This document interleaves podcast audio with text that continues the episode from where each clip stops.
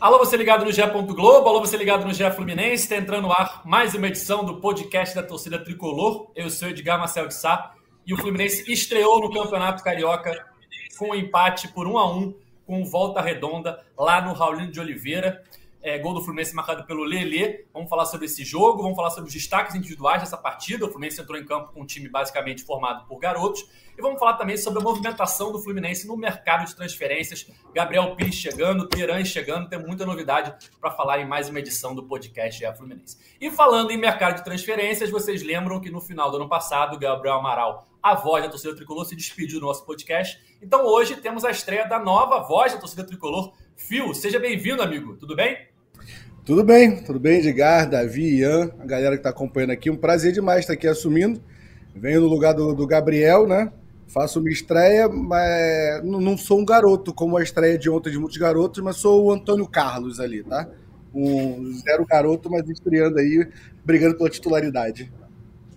Já estreou como capitão, então, né? Antônio Carlos, reforço do Fluminense que entrou em campo ontem pela primeira vez contra o Volta Redonda. Esqueci desse detalhe, capitão. esqueci desse detalhe. já estreou com uma importância ali num time de garotos e o Fluminense ficou no 1 a 1 com volta redonda. Davi Barros acompanha o dia a dia do Fluminense no GE. Globo. Tudo bem, amigo? Salve, salve, Edgar, Ian, Fio, seja muito bem-vindo, torcedor tricolor, todo mundo que nos acompanha. É uma estreia do Fluminense aí, o terceiro time até do Fluminense, que jogou, teve alguns, algumas falhas ali, mas também teve, tiveram alguns jogadores que foram bem.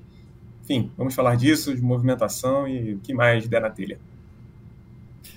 Continuando nossa escalação, Ian Essar, da equipe de vídeos da Globo. Tudo bem, amigo? Tudo bem, Edgar, Davi, Fio, boa tarde. Boa tarde para a torcida do Fluminense também, que está aí acompanhando a gente nesse podcast sobre essa estreia, nesse recomeço, né? Porque toda, todo começo de temporada é um recomeço. Então, sobre esse recomeço de, de mais um ano de Fluminense aí. É isso, o Fluminense ficou no 1x1 com volta redonda lá no Ralino de Oliveira. Como a gente falou, um time formado por garotos. Teve a estreia do Antônio Carlos, teve o Lelê no ataque mas basicamente um time formado por garotos revelados em Xerém, já que a gente lembra que o elenco principal do Fluminense, tanto titulares quanto reservas, seguem de férias, já que disputaram o Mundial de Clubes até o dia 22 de dezembro. Então, o, o time titular e reserva, né, os jogadores principais do elenco tricolor, só se representam no dia 25 de janeiro. Então, pelo menos até lá, pelo menos até a quarta ou quinta rodada do Campeonato Estadual, a gente vai ver em campo esse time que foi é, a campo ontem contra o Volta Redonda e ficou no 1 a 1 uma atuação até de certo ponto eu achei boa do Fluminense contra um adversário que é, é o principal é, time pequeno do estadual, né? Tá na Série C, quase subiu para a Série B no ano passado. É, o Fluminense foi o único time grande a estrear fora de casa e enfrentou logo de cara aquele que é considerado nos últimos anos o, o time de menor investimento com mais qualidade. A gente lembra que ano passado o Volta Redonda chegou na semifinal, enfrentou o próprio Fluminense, acabou sendo eliminado naquele 7 a 0 no Maracanã mas vem demonstrando qualidade nos últimos anos e o Fluminense, mesmo assim, com um time formado por garotos, conseguiu um empate e quase conseguiu a vitória, né, Fio? Eu acho que, apesar do pênalti defendido é, pelo Vitor dizendo no primeiro tempo, eu acho que foi um resultado bom pro Fluminense, dava para vencer, claro, fica aquela frustraçãozinha, mas pegando como um todo a análise de jogar fora de casa, enfrentar aquele que é o melhor dos pequenos, eu acho que esse empate não ficou de não ficou de não ficou ruim pro Fluminense não. O que, que você acha? Não, eu Concordo. Eu, eu acho que se a gente fosse avaliar o volta, avaliando o jogo de ontem, fica aquela para ter saído com os três pontos, né? Porque realmente a gente estava ganhando até os 43. Um segundo tempo preguiçoso dos dois lados, assim, na minha opinião. Eu estava eu tava até brincando com a galera na arquibancada que eu podia gravar a voz da torcida no intervalo e já, já teria feito ali tranquilamente o, o programa. Mas é, aí tomamos o gol aos 43, aí o time resolve jogar. Até para mim, é até uma da, da prova ali que, que que o jogo tava preguiçoso. O time resolve jogar nos acréscimos e quase consegue ainda fazer o 2 a 1 ali em dois lances, né? E eu achei o time de Volta Redonda bem abaixo. É o primeiro jogo, mas eu achei bem abaixo do que eu esperava também, tá? Comparando com o nosso time que a gente estava vendo ontem, eu achei um time bem abaixo. Eu esperava também mais do Volta Redonda, principalmente por tudo isso que a gente falou, né? É um time que vem tendo mais é, destaque entre os pequenos dos últimos anos.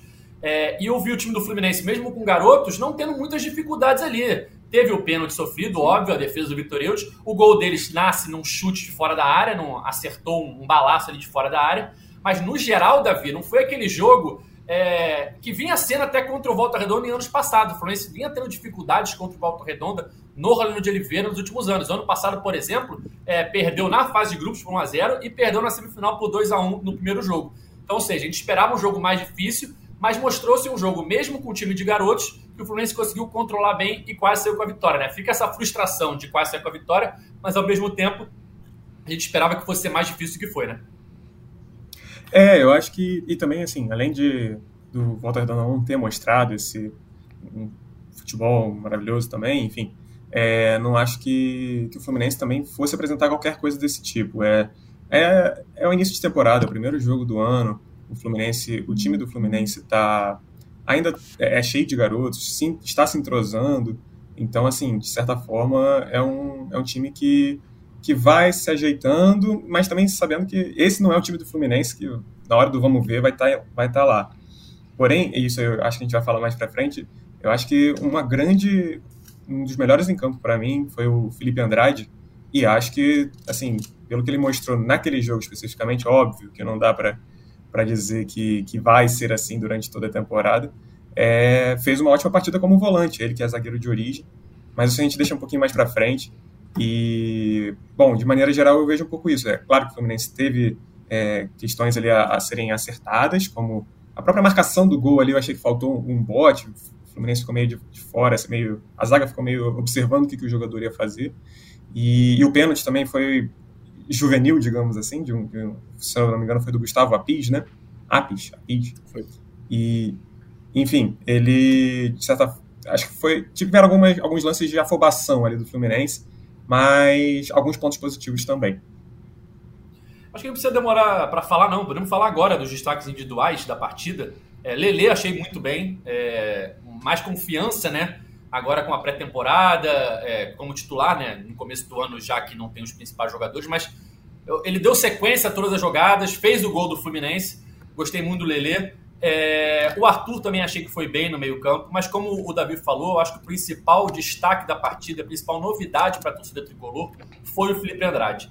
É, eu falo assim por mim, tá? Ele já jogou algumas vezes ano passado e sempre joga improvisado, e ontem, mais uma vez, não jogou na posição dele de origem, mas ele, ele entrava bem, né? Mas eu não, eu não olhava para ele com um olhar diferente. Eu vi um jogador que se destacava ali é, voluntarioso, mas eu não olhava para ele e pensava, cara, esse jogador aí, ó, ele é diferente. E eu acho que ontem vira essa chavinha na torcida do Fluminense. Eu acho que depois de ontem, as pessoas vão passar a olhar o Felipe Andrade com outros olhos. Ele foi muito bem no meio-campo, mais uma vez improvisado, mas ele mostrou qualidades que eu ainda não tinha visto, pelo menos eu, falando por mim. E eu acho que depois de ontem, o Fluminense ganha, não sei se um zagueiro, mas principalmente um volante ali, no mesmo nível que a gente vinha vendo surgir nos últimos anos da base. É claro que precisa se amadurecer, obviamente, mas nessa levada aí que a gente já viu André, Martinelli, é, Alexander, o Felipe Andrade começa a surgir como mais um bom nome. Pelo menos até ontem eu não vi assim. Mas depois de ontem, Ian, eu começo a ver o Felipe Andrade com outros olhos. É, então, é, eu posso falar até por alguém que acompanhou um pouco do Felipe Andrade em Xerém, da época que eu trabalhava na Flu TV. E o Felipe sempre demonstrou ter qualidade na série de bola. Ele sempre teve essa qualidade como zagueiro. É, por mais que algumas vezes ele, ele pecasse num, num passe ou outro, ele tivesse um pouco mais de dificuldade, era uma coisa que ele estava desenvolvendo. E Xerém né, tem a questão de que trabalha o jogador para diversas posições. E o Felipe, na base, já treinou como volante. Ele já treinou como volante no Sub-17 e chegou a jogar poucos minutos. Na época, a avaliação achou que ele era melhor zagueiro, puxou ele de novo para a zaga e ele continuou. Então, assim, ele fazer essa, essa função não foi uma novidade para ele, sabe? É, tanto que o Marcão cita, o Marcão na coletiva estava falando que numa conversa ele falou com o Felipe, o Felipe falou: pô, professor, faz tempo que eu não faço essa função. Então, quer dizer, ele já foi trabalhado assim, ele entende um pouco de como se posicionar, tanto que no começo ele ainda estava tentando entender ali o, o posicionamento, mas conforme o jogo foi desenvolvendo, ele foi se mostrando cada vez melhor e cada vez mais acostumado a jogar ali na frente da zaga, né? E algumas vezes até durante a própria partida recuando para fechar uma linha de três zagueiros ali, ajudando na construção e tal. Ele é um jogador com, com, com, essa qualidade de saída de bola e que realmente ganha mais um, né? Agora tu tem um lateral, um zagueiro e um, e um volante no time só com uma pessoa. Fio, o Felipe te surpreendeu a atuação dele ontem? Sim, é, para mim era, era um bom jogador, que você falou, era um bom jogador, mas um bom jogador se destacava pela polivalência, jogando na lateral, jogando como zagueiro, mas nunca foi um destaque absoluto e na cabeça do torcedor. E ontem a gente ganhou essa contratação para a temporada. É o primeiro jogo. É o Volta Redonda, como a gente já falou, assim, não fez um, um ótimo jogo, mas ele se destaca, é, é o nome do jogo para mim na, na partida. É, e a gente ganha como volante, talvez até como zagueiro mesmo, fazendo a função que o Nino saía muito bem arrastando a bola, né? E o Felipe Andrade mostrou que pode fazer essa função. Então a gente fica na expectativa e o Diniz ganha. O Diniz está no dia a dia com ele desde a temporada passada. O Diniz sabe mais do que a gente, mas na nossa cabeça o Diniz ganha o jogador e, e, e, vai ter essa cobrança. Eu acho que vai ter essa expectativa, seria mais se ele fizesse esses três, quatro jogos muito bem, vai ter essa expectativa da torcida o tempo todo pedir o Felipe Andrade ali para entrar no time, para quando precisar. É o jogador que, que ontem surpreendeu, né? Participa do gol, ele roubando a bola, dá uma, tem uma bola que ele dá para o Lelê também, puxando contra-ataque, é que ele até fica pedindo a bola de novo ali e ajuda lá atrás saindo. Para mim, o jogador ontem completo, taticamente. Mais uma vez, é, é um nível de jogo onde a gente não tem como saber se vai ser a temporada inteira, mas analisando o jogo de ontem, que é o pós-jogo de Fluminense Volta Redonda, para mim o melhor em campo, uma partida quase perfeita do Felipe Andrade. E outros nomes também se destacaram, né, além dele, como eu falava, Davi, no começo é, dessa dissertação aqui sobre os destaques individuais. O Lelê é, me chamou a atenção, é, senti ele mais confiante. Ele faz o gol com muita tranquilidade, quando ele recebe na cara do gol ali, com muita tranquilidade. Ele faz esse lance que o, que o Fio citou, que até o Felipe Andrade pede a devolução, ele chuta e o goleiro faz uma boa defesa. É, enfim, ele várias vezes arrancou com a bola desde o meio-campo até a área adversária. Eu senti um Lele um pouco mais confiante. Claro que é o primeiro jogo, é, tem muita coisa para acontecer, não foi um grande adversário, mas que a gente esperasse mais de volta redonda. Mas é, inicia-se uma nova temporada de um jogador que existia muita expectativa no passado, não conseguiu entregar o que a torcida esperava, mas agora com uma pré-temporada e com mais confiança, principalmente depois de ser comprado, né? não tem mais aquela insegurança de estou emprestado, será que vou, ser, é, vou ter um contrato longo ou não? Agora eu acho que o, Lele entra em campo com um peso a menos nas costas e ontem ele começou a mostrar isso. É, o, e assim, também tinha que chamar um pouco a responsabilidade, né? Num time repleto de garotos, era ele, Antônio Carlos, basicamente, ali, e Vitor Eudes, talvez os, os três que, que, deveriam mostrar um pouco mais de, de personalidade mesmo ali, de botar a bola embaixo do braço e falar, vamos lá, galera, olha só, vai ser assim, assim, assado. É, eu gostei do futebol que apresentou o Lele. O Lele também estava em casa, né? Jogou, começou no, no, ano passado na Volta Redonda. Até foi vaiado pela torcida, mandou a torcida escalar. Enfim, foi aquela na hora do gol. Mas eu gostei da movimentação do Lele. Realmente, é o primeiro jogo. Eu acho que a gente tem que sempre bater nessa tecla de, de não levar para o resto do ano exatamente o que, que aconteceu no, no dia de ontem, né, no dia 18, na quinta-feira, na estreia do Fluminense, mas são algumas questões que a gente, que a gente pode levantar, assim, essa movimentação do Lelê, o que, que ele dá ao Fluminense que o Cano e o, e o John Kennedy talvez não dão, que é, como a gente já fala desde o ano passado, que é a possibilidade da bola longa, é, às vezes um pouco mais de mobilidade também, é mais do que o Cano, eu acho, e até um pouco menos do que o John Kennedy, mas também tem um pouco de mobilidade, ele disse que, por mais que sempre tenha atuado com o Diniz, a gente entrevistou ele antes do, do jogo, por mais que sempre tenha atuado com o Diniz de centroavante, ele também oferece a possibilidade de, às vezes, aparecer um pouco mais aberto, fazer um pouco mais a, pelo lado do campo, enfim. Mas ele tem uma concorrência pesada ali, né? Então, eu acho que para esse, esse início de Carioca pode servir muito para ele nessa questão da confiança, como você falou, Edgar. E, e, justamente ele ser um desses jogadores mais experientes ali, eu acho que também pode ajudar um pouco a ele nesse sentido. E tanto a questão do, da, do empréstimo, que agora é, é a contratação, de certa forma, me, me lembra um pouco dos tempos de que eu era estagiário até aqui na, aqui na Globo, que você fica um pouco meio afobado querendo mostrar serviço, mas às vezes é, dá um passo mal com a perna, se enrola, enfim. É, agora, depois de contratado, ele passa a ter um pouco mais de tranquilidade, tem, não precisa ter essa necessidade, talvez, de, de mostrar um futebol exuberante, mas pode trabalhar com um pouco mais de calma e, e, mostrar um futebol que ele mostrou no Volta Redonda. Claro que não é um jogador da mesma qualidade do Cano, ou que tenha o mesmo faro de gol, mas eu acho que ele tem suas qualidades que podem ser muito bem aproveitadas pelo Diniz ao longo da temporada toda. Aqui no nosso chat no YouTube, você acompanha nossa live ao vivo, tanto pelo site do GE como pelo YouTube. Caio Queiroz pergunta: Cauê tá de férias de novo? Sim, mais uma vez, Cauê ausente do podcast, sempre de férias, de folga, sei lá o que ele tá fazendo. Mas tá aí pelas cidades aí que ele tem casa, né? Caxambu, Búzios. Cauê passa sempre janeiro viajando. Então, mais uma vez, Cauê ausente aqui do podcast. A torcida pede, mas não adianta. O cara é chinelo, não tem o que fazer. Entra ano, sai ano, nada muda. É, Ian, um amigo teu aqui no chat, o Ricardo Fontes. O Ian comentou comigo tem meses que Felipe Andrade poderia jogar bem de volante. A visão de futebol do Ian é diferenciada. Tu pagou um dinheirinho aqui o Ricardo Fontes está te é, eu mandei o é. Pix pra ele, eu vou ter que. Eu mandei o sinal, né? Vou ter que terminar o pagamento depois da live.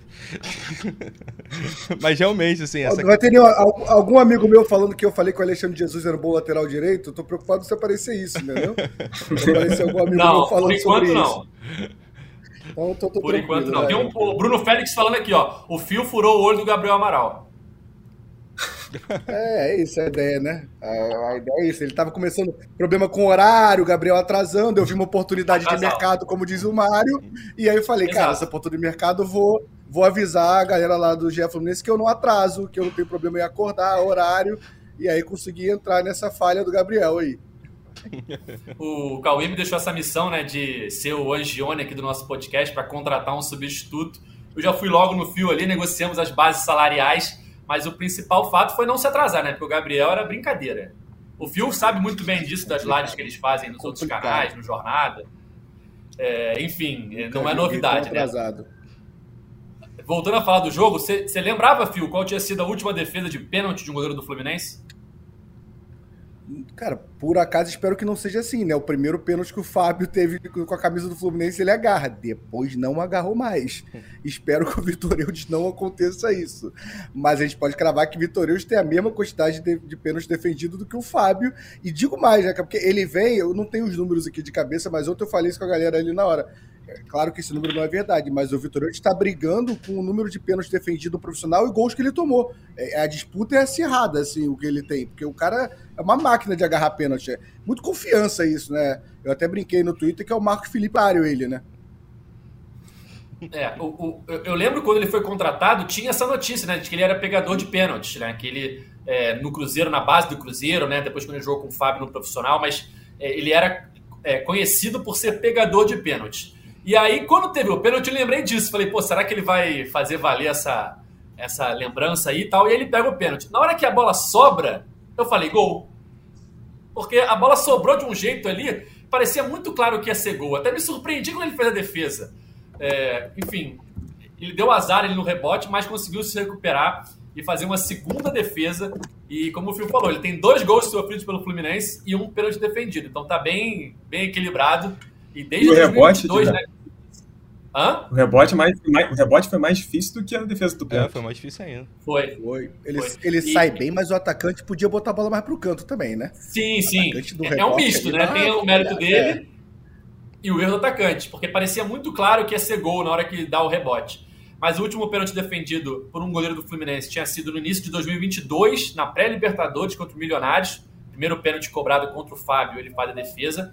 Então fazia tempo aí que o Fluminense não tinha uh, um goleiro defendendo o pênalti. E no final do jogo, o gol de empate do Volta Redonda, eu não sei, vocês acham que ele errou, que foi falha do, do, do Vitor Eudes, ou foi, foi um lance assim que realmente o cara acertou um chute muito feliz, Fio? É, eu achei felicidade do, do, do atacante ali, né?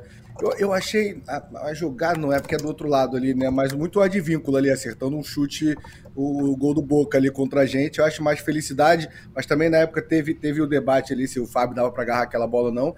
Acho que faltou só ter prorrogação e entrar um John Kennedy ali, entendeu? Para conseguir resolver ontem. Mas eu achei parecido, eu não achei, não achei falha do, do Vitor Eudes, não. Eu achei que fez outras boas defesas no jogo. Eu achei seguro, é importante a gente ter, porque acho que esse era um problema que a gente teve na temporada passada com o Pedro Rangel, uma insegurança. Então, assim, provavelmente ele não vai ter muitas chances na temporada, né? A não sei que o Felipe Alves realmente não venha bem aí quando a gente precise dele, mas nem o Felipe Alves eu acho que vai ter muitas chances também, espero que não, questão que aconteceu alguma coisa com o Fábio, mas é bom a gente saber que ele tá, tem essa segurança, esse jogo foi importante para ele. É, no, eu, eu, confesso que eu não entendi a opção do Marcão de no final do jogo botar um 4-2-4, né? Ele acaba botando o Cauã Elias, e aí fica com João Neto, Cauã Elias, Lele e Isaac, né? O Isaac só é substituído depois do gol. Então, ou seja, é, eu não entendi o que, que o Marcão quis fazer ali. Eu achei meio, sei lá, ele despovoou o meio campo. É... Confesso que até agora eu não entendi. É, então. Tava 1x0 pro Fluminense, o Volta Redonda naturalmente ia se jogar pro ataque, o Fluminense tem um time muito jovem, ia estar tá cansado. Confesso que eu não entendi essa, essa opção do Marcão e eu não, não lembro do Cauã Elias no jogo, assim, de ter participado ou ter feito grandes coisas. Acabou que ele não, não conseguiu é, colaborar, talvez por conta do esquema, mas esse 4-2-4 no final, confesso que eu não entendi. É, eu acho que assim, realmente não tinha necessidade de botar o Cauã naquele momento. Eu entendo que o, o menino tem muita qualidade, é uma promessa da base e tudo mais.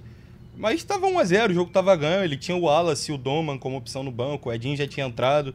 Então, assim, ele poderia ter, ter tirado o Arthur, ter botado o próprio Wallace, avançava um pouco o Edinho, que é um jogador que consegue jogar um pouco mais à frente dessa linha dos volantes, mantinha a formação, e ele até podia ter colocado o Cauã Elis, mas aí eu tiraria um dos, dos homens da frente e não tiraria o Arthur para botar ele ali no meio campo. Realmente, assim, eu acho que o gol ainda sai muito por conta disso, sabe?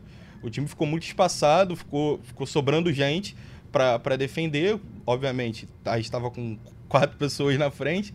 Então, assim, é, é a, o gol sai muito dessa condição, sabe? De, de ficar faltando gente para povoar o meio-campo. Talvez se tivesse mais um homem ali no meio, na hora que o jogador puxou pro meio, ele não ia conseguir bater, porque ia ter mais uma pessoa fechando.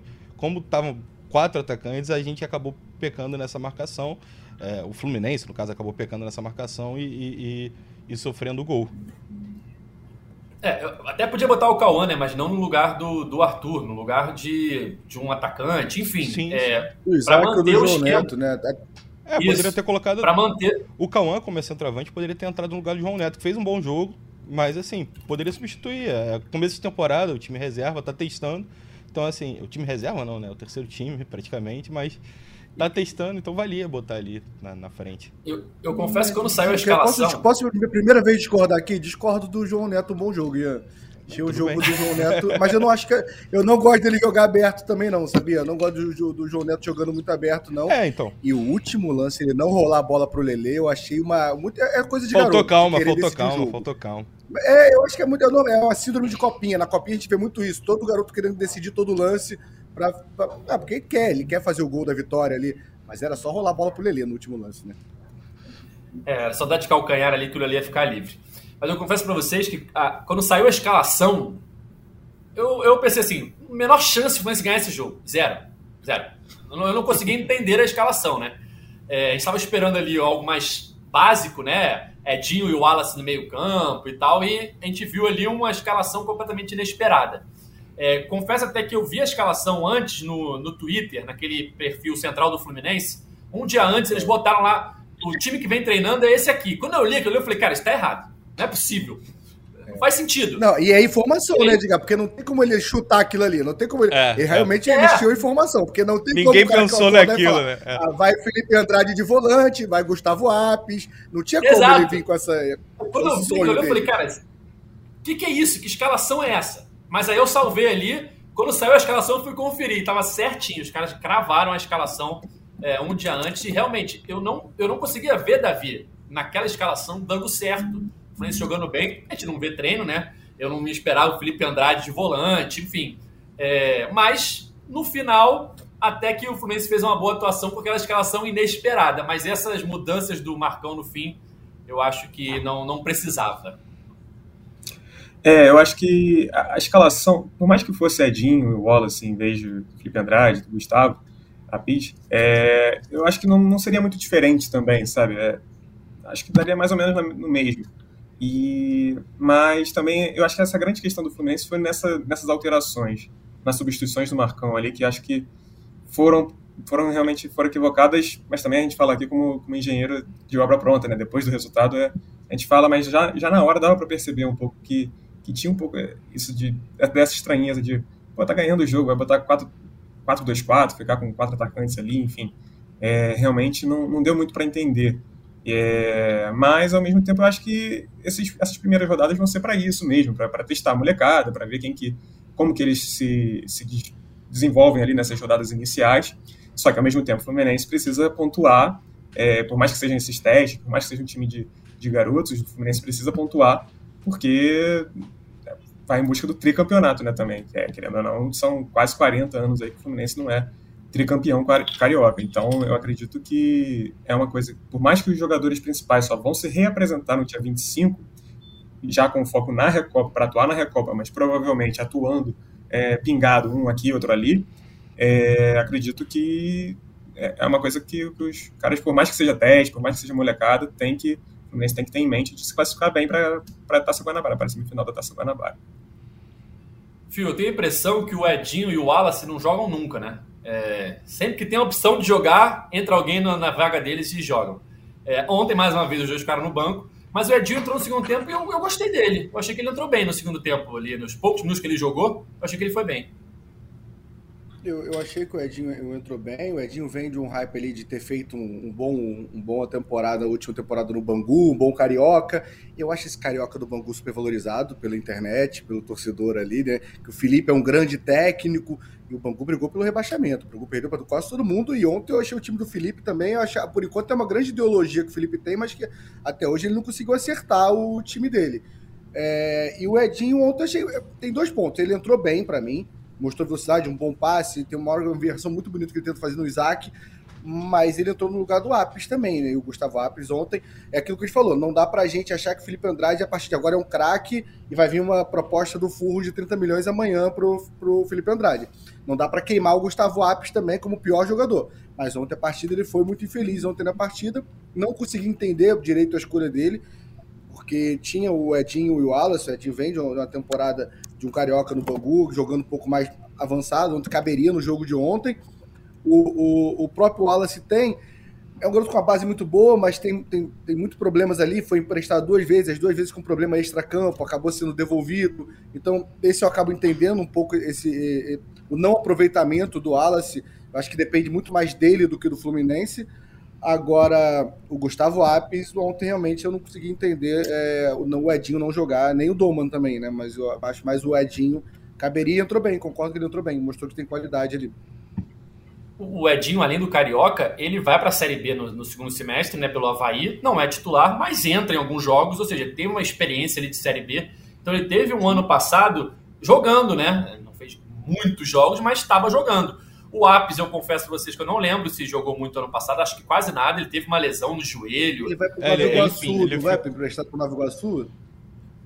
Eu acho que essa é no ano anterior. Ele ficou, ele ficou meses sem no jogar. Ele se, se lesiona no começo do ano e fica, eu acho que até quase o final do ano sem, sem treinar, inclusive, né? Não só jogar.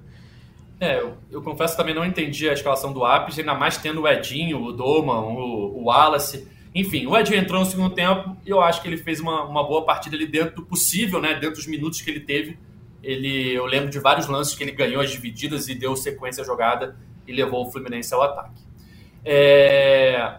Uma mensagem aqui do chat para a gente aproveitar. Amigos, não sei se esse assunto já foi debatido, mas com a atuação segura do Vitor Eudes, vocês acham que a chegada do Felipe Alves foi equivocada?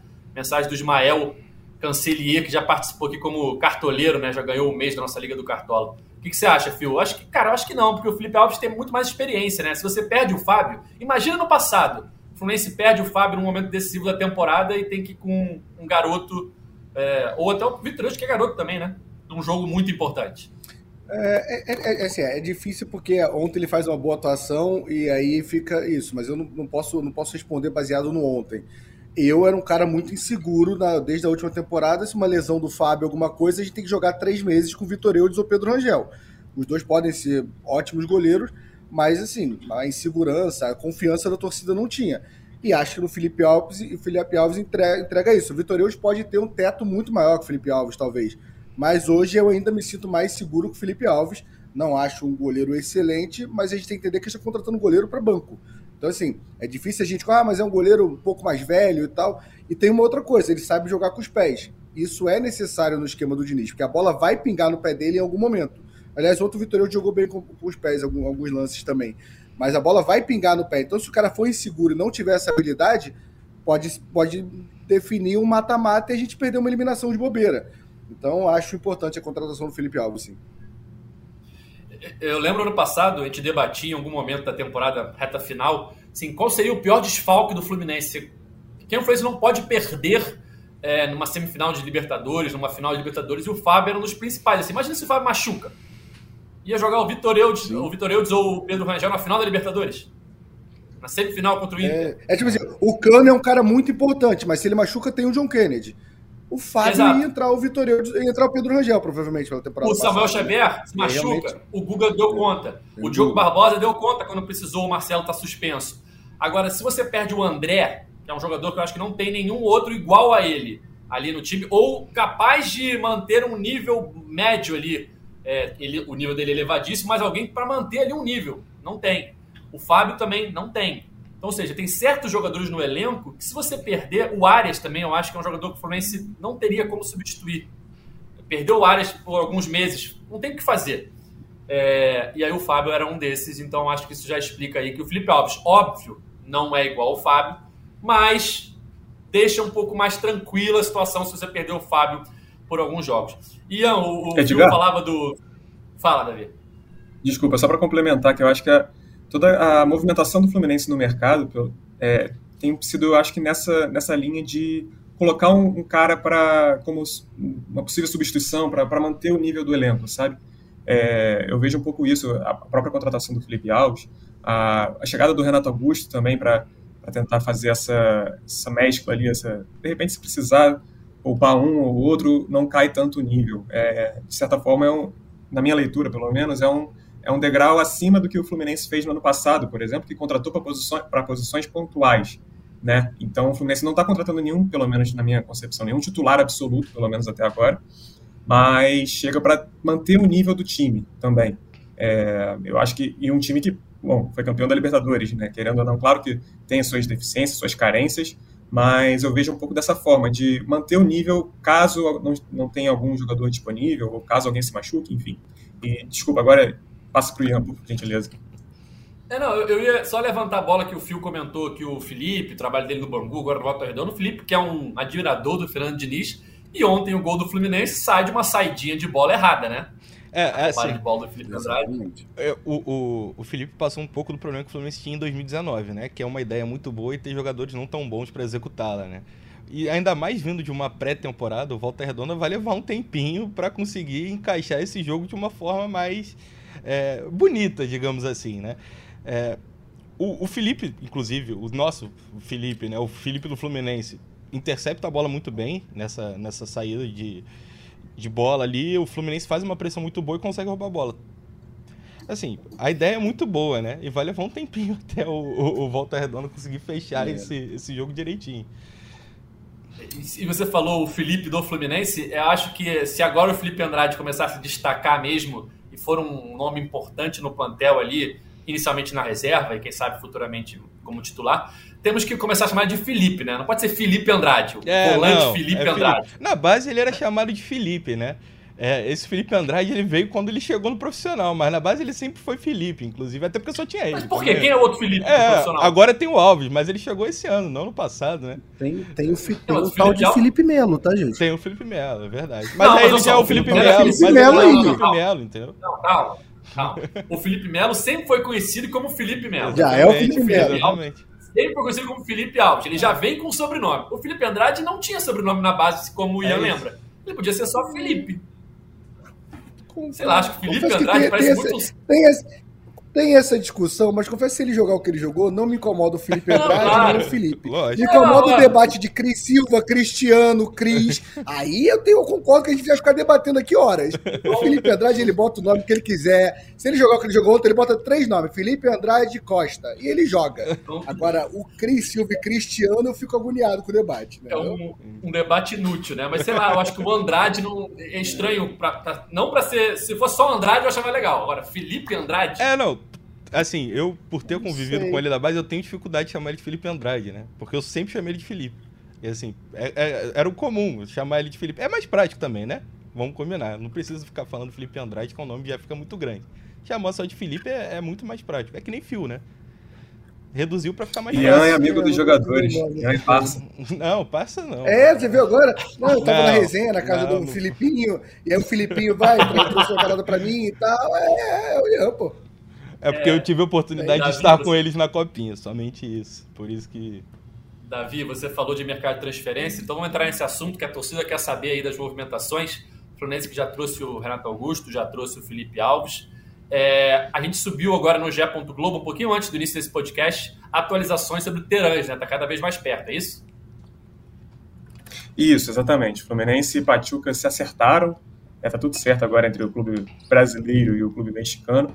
E o Terãs está. A gente aguarda a altura do contrato aí do, do Terãs com o Fluminense para rolar essa oficialização, né? É, o famoso falta assinar. Então, ele vai, ser, ele vai chegar ao Fluminense definitivo. As últimas questões foram resolvidas é, nessa sexta-feira e, e, tudo deve, tudo caminha, né, para essa, essa vinda do, do Terãs ao, de volta ao futebol brasileiro para ser mais uma opção para o Fernando Diniz. E aí eu acho que também condiz com aquilo que a gente estava falando mais cedo, né, que é, é ele não chega para ser titular absoluto, pelo menos não, não, não enxergo nesse, ele, nesse primeiro momento, mas pode ser um jogador ali para suprir alguma carência, ou às vezes para fazer parte do elenco de maneira geral, assim, a rotação do elenco, né? ainda mais num calendário apertado, como a gente sabe, está cansado de saber que é o futebol brasileiro.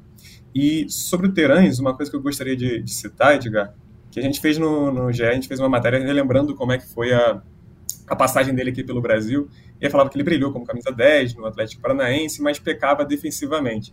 E aí eu via um monte de gente falando, ah, ainda bem que o Fluminense não contratou um zagueiro, o zagueiro Terãs, né? Então, puxa, então ele não poderá jogar para não chegar para a vaga do Nino. Mas a intenção com essa, com essa colocação era dizer que não é para se esperar muita dedicação defensiva, pelo menos não foi assim que aconteceu na passagem dele pelo Atlético Paranaense. Claro que o que, que, vai acontecer não dá para saber, mas a gente não, historicamente, pelo que ele apresentou no Atlético Paranaense lá em Curitiba, é, não era um, um, jogador de tanta dedicação na hora que, tava, que o Fluminense estava, que o que o Atlético estava sem a bola.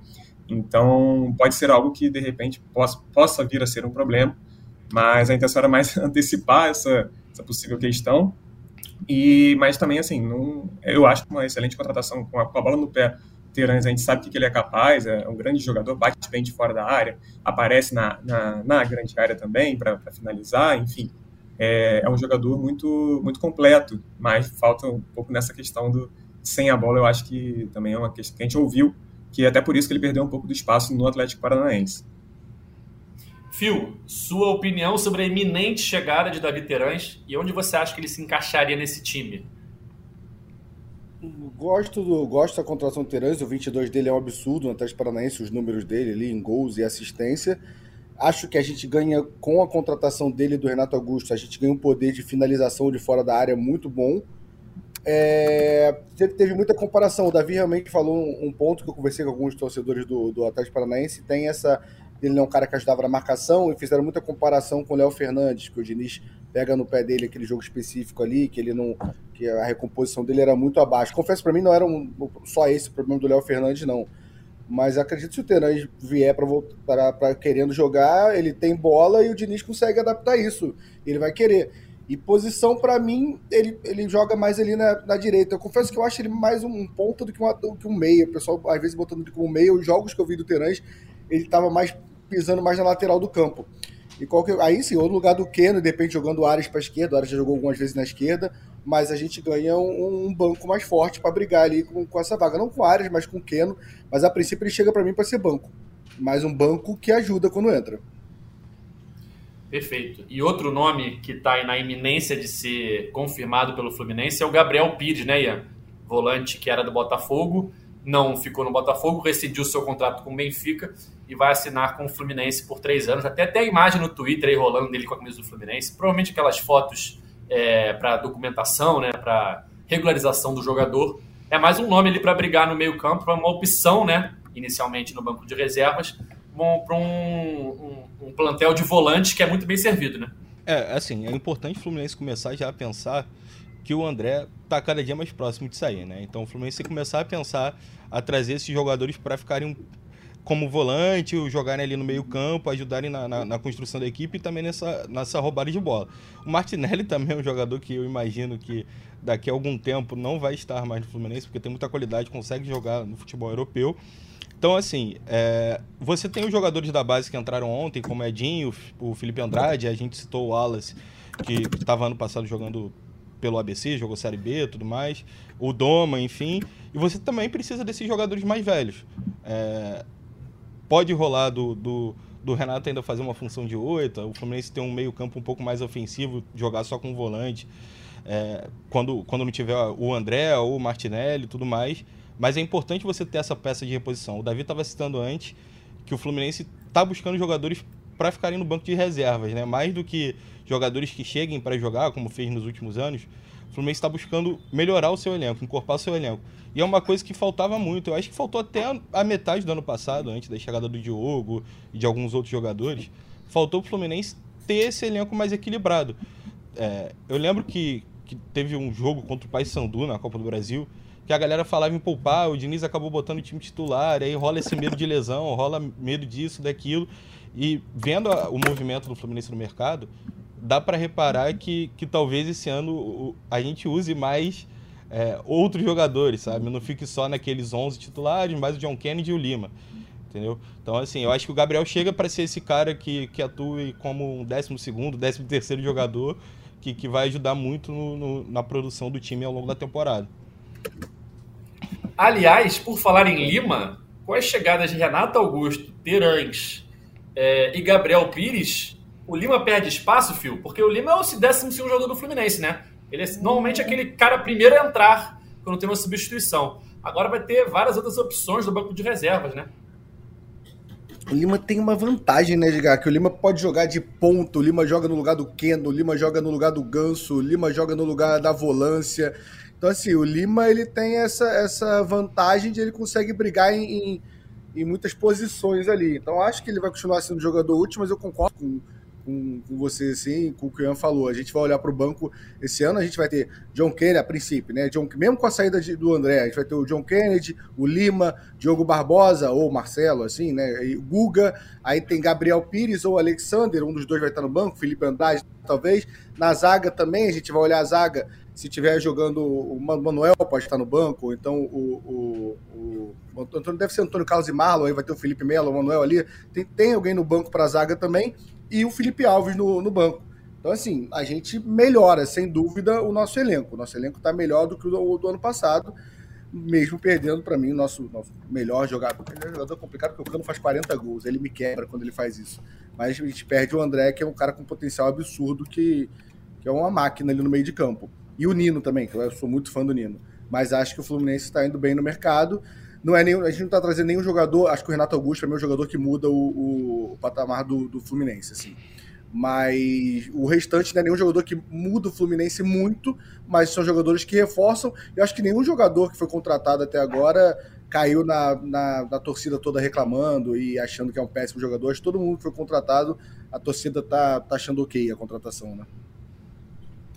É, Edgar, e mesmo quem também, até pegando um gancho nessa, nessa fala do Fio, mesmo quem, quem também chegou com críticas da torcida ano passado, até que deu conta do recado, né, também. Acho que o Thiago Santos, é, claro, não é aquele primor de, de, zagueiro, de volante, enfim, mas quando foi, quando, principalmente quando recuou para a zaga ali, mostrou, essa reta final do, de 2023, mostrou um, foi bem, e o Diogo Barbosa deu conta do recado, como a gente estava falando.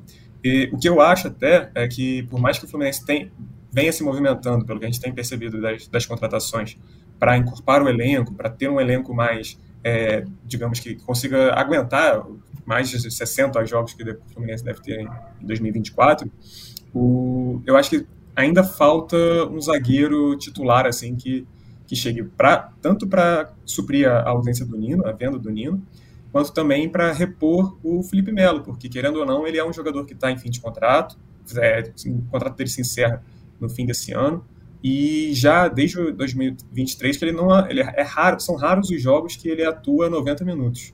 Ele normalmente é substituído, ele convive com muitas dores no joelho, vive postando é, vídeo dele tomando uma injeção ali, enfim.